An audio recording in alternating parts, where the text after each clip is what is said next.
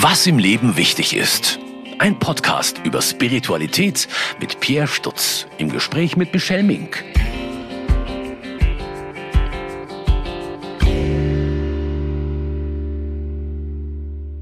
Herzlich willkommen zurück zum Podcast Was im Leben wichtig ist, liebe Zuhörerinnen und liebe Zuhörer oder falls ihr auf YouTube zuschaut, liebe Zuschauerinnen und liebe Zuschauer.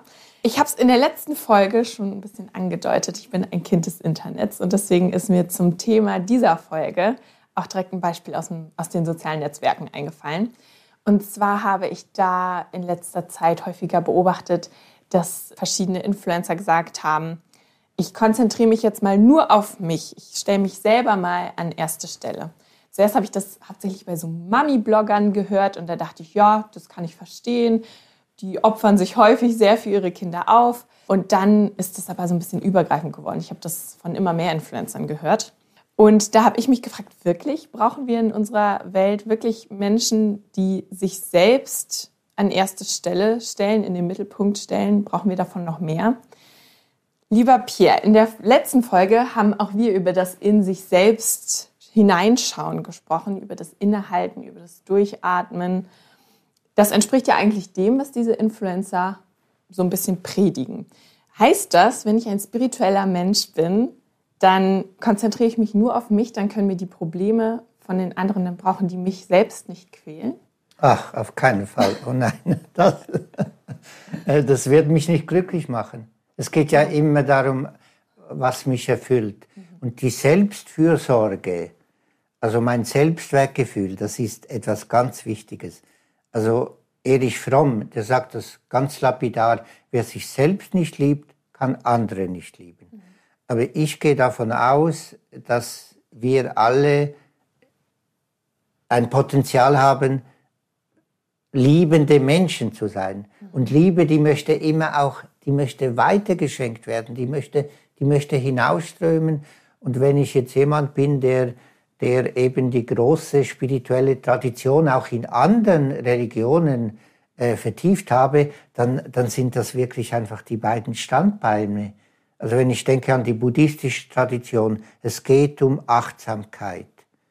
Immer wieder gucken, was ist, was geht mit mir vor im Leben. Und es geht um Mitgefühl, um alles, was ich dann innerlich finde an Schätzen, das möchte weitergegeben werden. Das ist etwas ganz Entscheidendes, was zu unserem Menschsein gehört, dass wir kreativ sein können, dass wir schöpferisch sein können. Und das ist wirklich ein, ein Trugschluss, äh, zu sagen, ich kümmere mich jetzt nur mal um mich. Wie du gesagt hast, wenn, wenn das jetzt sehr zu kurz kam, kann das ja mal für eine Phase verständlich sein. Ich habe ein ganz anderes Menschenbild, ich werde ein Leben lang werde ich mich immer wieder suchen. Und wie finde ich mich? Indem ich in die Stille gehe und ich finde mich eben auch, indem ich über mich hinauswachse und mich engagiere und mich mit anderen zusammenfinde. Das ist der Reichtum meines Lebens. Ich bin so unendlich dankbar über so viele Weggefährtinnen, Weggefährten, die mit mir, das habe ich schon in der kirchlichen Jugendarbeit, habe ich das gelernt. Wir haben uns äh, engagiert, da war Jute statt Plastik. Also 1968, Jute statt Plastik. Ein hochaktuelles Thema. Ja. Wir sind auf die Straße gegangen. Und da gab es natürlich, da gab es noch Stimmen, Kirche hat doch nichts mit Politik zu tun. Mhm. Und das geht gar nicht. Es geht um Gott lieben, heißt die Menschen lieben und heißt die Schöpfung lieben. Und als junger Mann war ich das erste Mal in der ökumenischen Gemeinschaft in Thésée. Ich sehe noch Frère Roger, der Gründer, wie der eben das Konzil der Jugend ausgerufen hat, 1974, und dann kamen diese Worte Kampf und Kontemplation. Mhm. Also es ist wichtig, auf einem spirituellen Weg für etwas zu kämpfen. Für was brenne ich? Und Kontemplation ist so ein bisschen ein schwieriges Wort, das heißt eigentlich Stille, Rückzug. Und in Teseda, das strömen ja bis heute unendlich viele Jugendliche, weil da wird über Gott und die Welt und um Frieden Wie können wir ein friedliches Europa gestalten? Da geht es um die großen Themen. Und dreimal pro Tag findet man sich in der Stille der Kirche. Man singt diese kraftvollen Lieder. Und das, für mich das wie ein- und ausatmen. Mhm. Das kann ich nicht trennen, das will ich nicht trennen, weil das gehört zusammen. Ja. Ja. Jetzt ist Tessé ja ein Pilgerort. Ich würde mal sagen, das ist sowieso ein bisschen vielleicht eine besondere Stimmung. Hast du in deinem Leben denn sonst schon mal ein gutes Beispiel für eine spirituelle Gemeinschaft erlebt?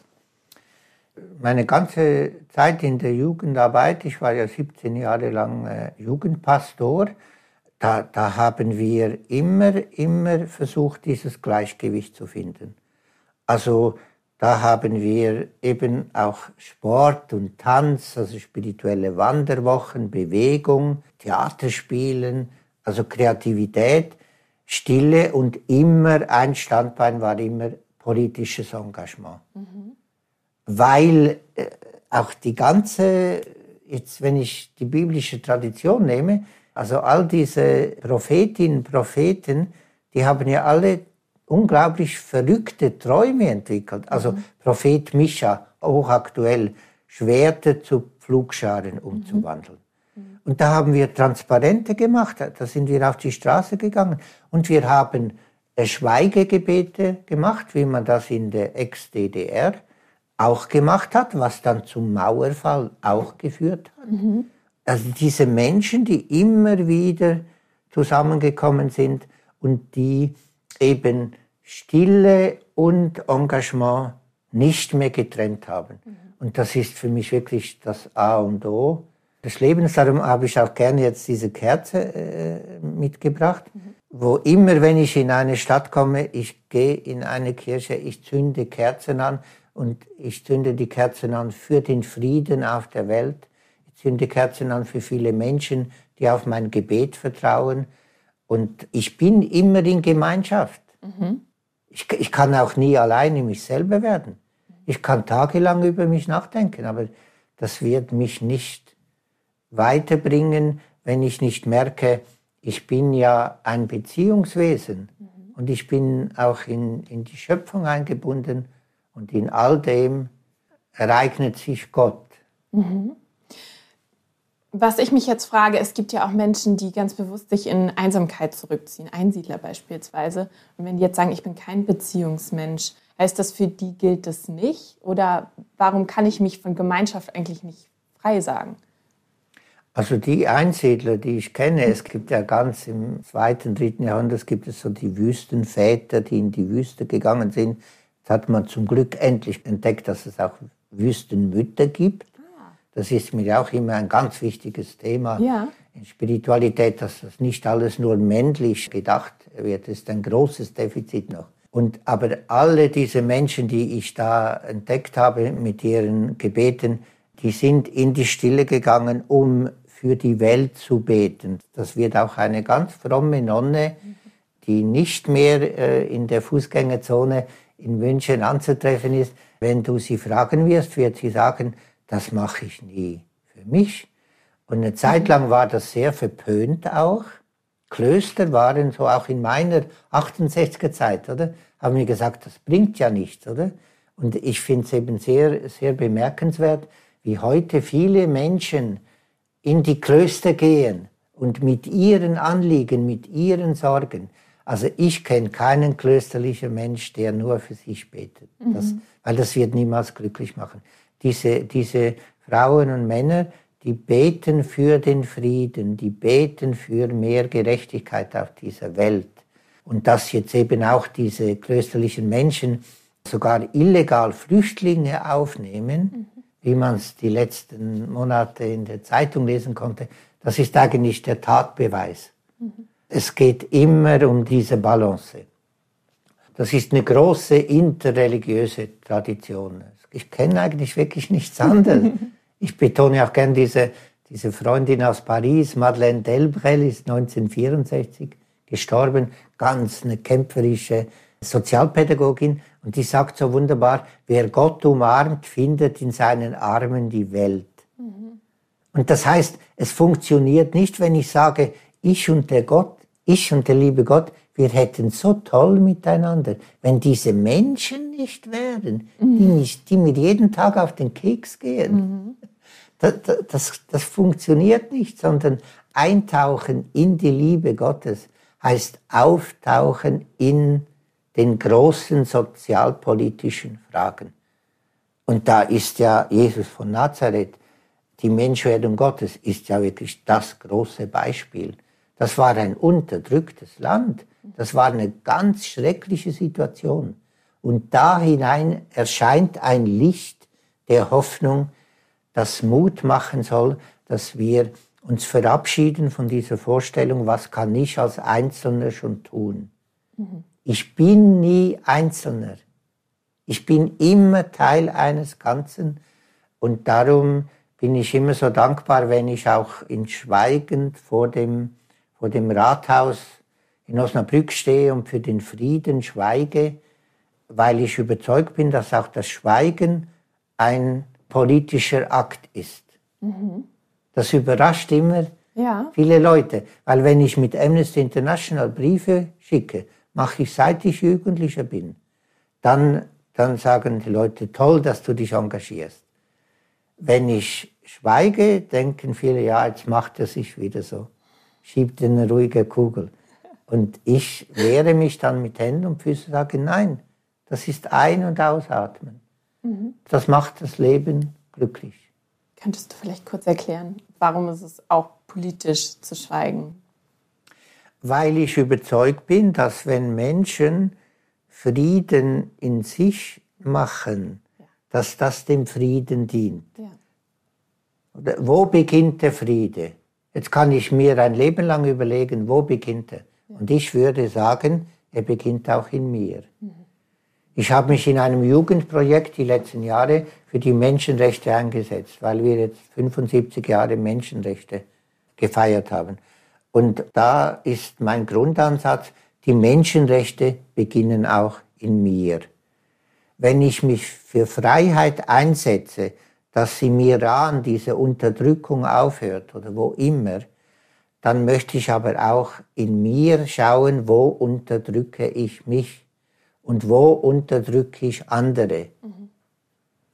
Und Zufriedenheit in mir, wenn ich zufriedener bin, dann werde ich weniger die Schöpfung ausbeuten und das hat eine Wirkung auf, auf den Frieden. Und um das geht es auf einem spirituellen Weg.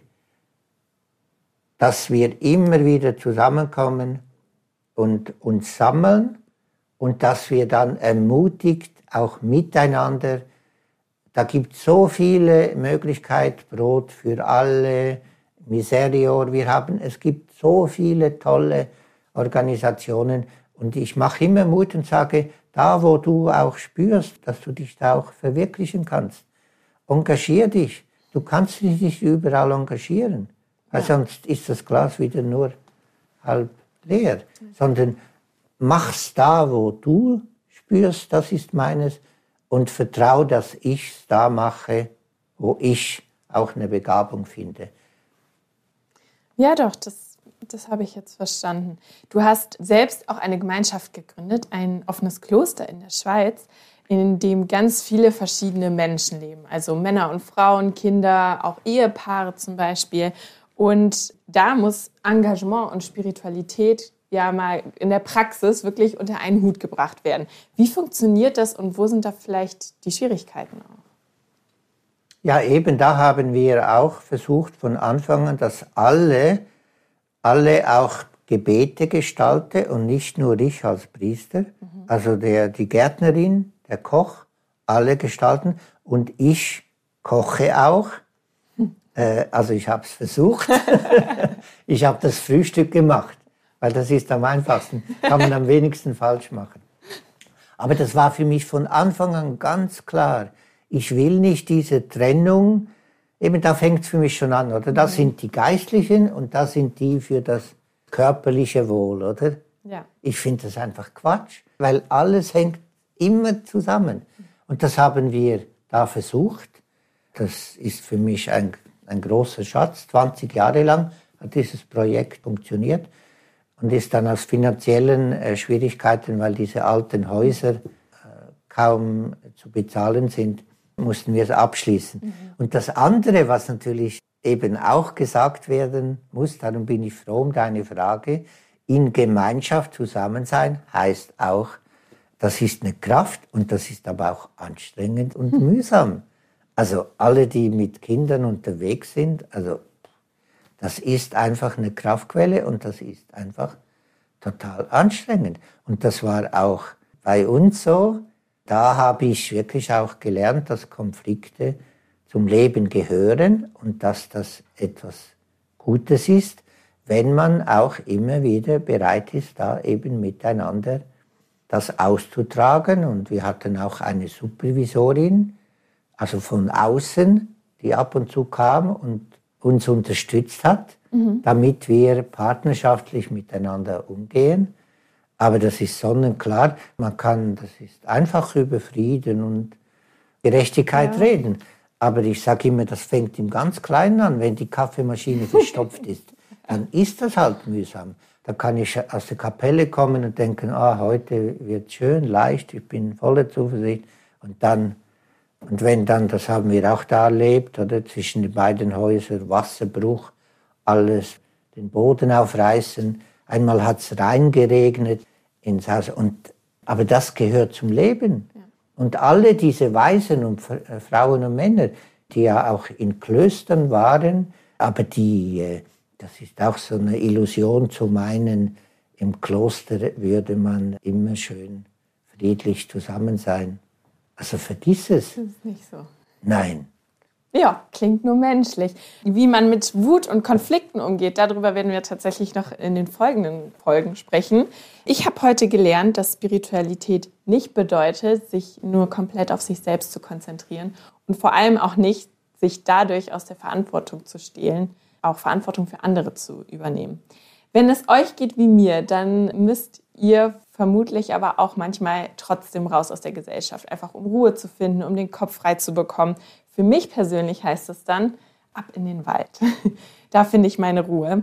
Und wie Natur und Spiritualität miteinander zusammenhängen, darüber sprechen wir in der nächsten Folge. Vielen Dank, dass du dabei warst und wir sehen uns dann beim nächsten Mal. Ich freue mich schon auf den Wald. Was im Leben wichtig ist.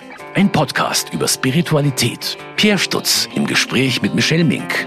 Eine Produktion des katholischen Medienhauses St. Michaelsbund in München.